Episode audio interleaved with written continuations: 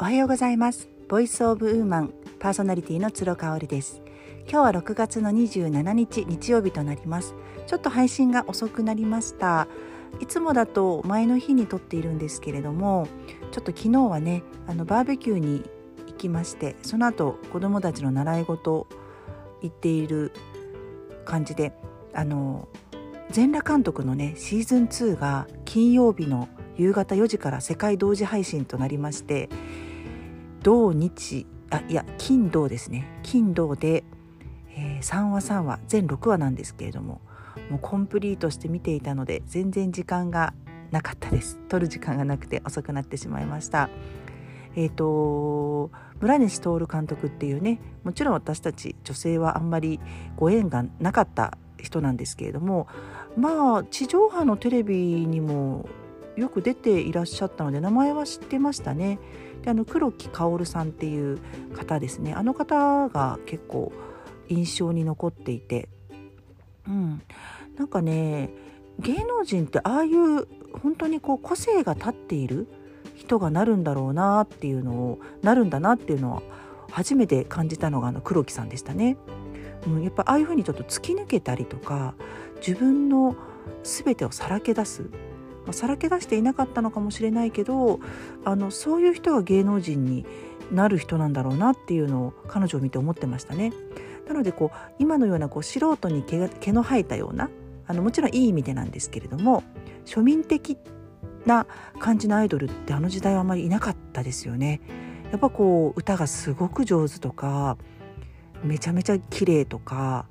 うん、なんかこうあの人の羞恥心とか、うん、そういうものをこう取っ払ってバーンとこうテレビに出てるような人が芸能人として大成していくっていうイメージが私の中でありましたよね。まあ、なので村西徹さんのね人生もすごく興味が実はあったので全裸監督シーズン1が昨年2020年の2年公開になった時2020年だったか2019年か。19年に公開になった時にすっごく楽しみに見てたんですよねただまあシーズン1はねそう成り上がっていくまでの過程を描かれていて、まあ、イケイケどんどんな村西さんっていう感じでこう挫折もありながら失敗も繰り返しながらっていう感じなんですけどうんなんかこう見ていてすごくこ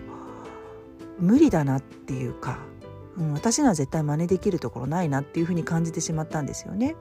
うん、なのであえて言えばその黒木さんがすごくこうお嬢様育ちで厳しいお母さんのもとで育てられてなのにああいう女優さんのねあの道を選ばれたっていうその過程の方が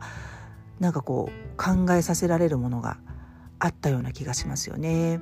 うん、でねシーズン2はねあの転落の人生転落の過程を描いていくんですよ。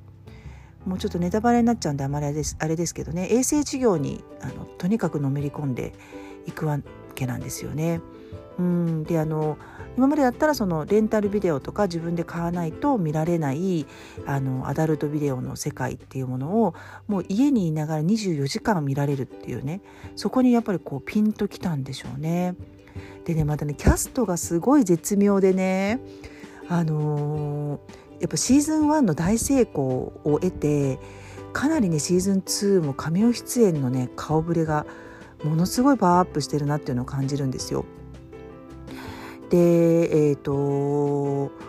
トシ演じる満島真之介さんの、まあ、こう一緒に絡むねホステス役、まあ、恋仲になるってわけじゃないんですけれどもそれが、ね、西内まりあちゃんなんですよね。西内まりあちゃんって言ったらもう子役のモデルとしてめちゃめちゃ私もちっちゃい時から知ってる子でただなんか最近ずっと出てなかったみたいでね。なんかいろんな理由理由があって4年ぶりの演技が今回の全裸監督のシーズン2ということでホステス役でね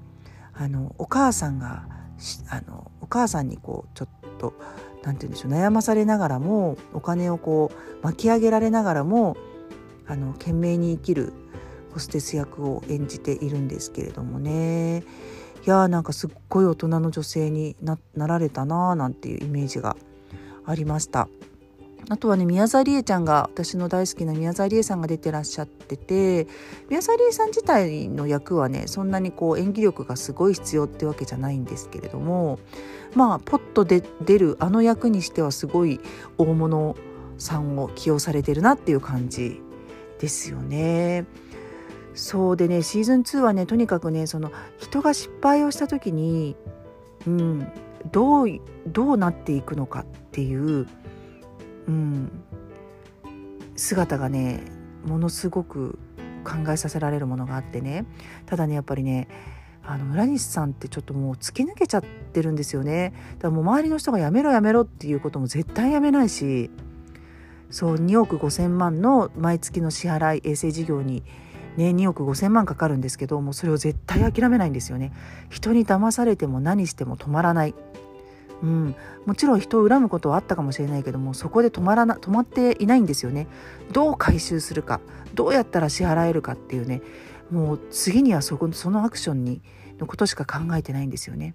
だから時にこう人を傷つけるし人をこうないがしろにするしあの誤った道にね行っちゃったりとかするんですけれども最後にねあの死にたいと思うやつは下を見ろ。俺がいるっていうその言葉で終わるんですけどね。いや本当になんかね AV の世界に興味があるとかないとかそういうことではなくってちょっとねこう一人の人間として日本人でこんなすごい人がいたんだっていうメンタル強い人。うんいたんだなっていうのをね見る上でもねすごく興味深い作品だったんじゃないかなと思って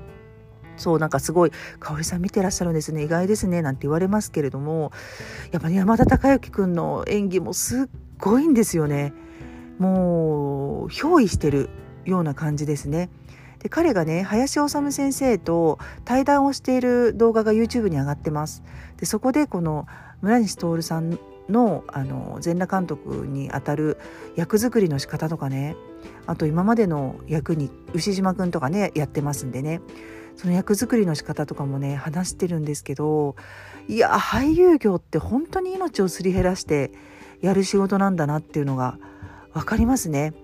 だからネットフリックスね今回も世界同時配信だし山田さんもおっしゃってましたけどもうそれが決まって決め手になったと、